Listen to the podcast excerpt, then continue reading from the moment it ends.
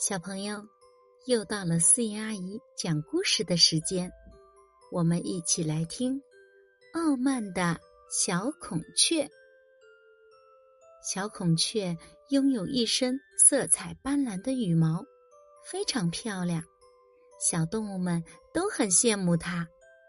渐渐的，小孔雀变得很傲慢，时常讥笑一些羽毛普通的小鸟。一天，小孔雀悠闲的在湖边散步，看着自己水中的倒影，停住脚步欣赏起来。我这么漂亮，这么高贵，谁能比得上我呢？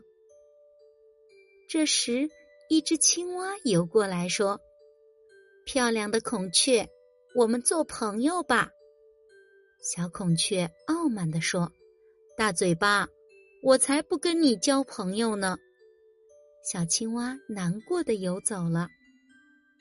过了一会儿，一只小乌龟游过来说：“漂亮的孔雀，我们交朋友好吗？”小孔雀傲慢的说：“丑八怪，我才不跟你交朋友呢！”小乌龟伤心的游走了。小孔雀对着湖面照来照去。突然不小心掉到了水里，救命啊！小青蛙和小乌龟听到叫声，赶来救起了小孔雀。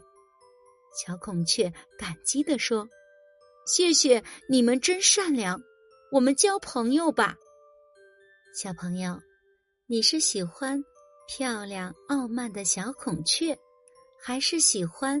善良热心的小青蛙和小乌龟呢？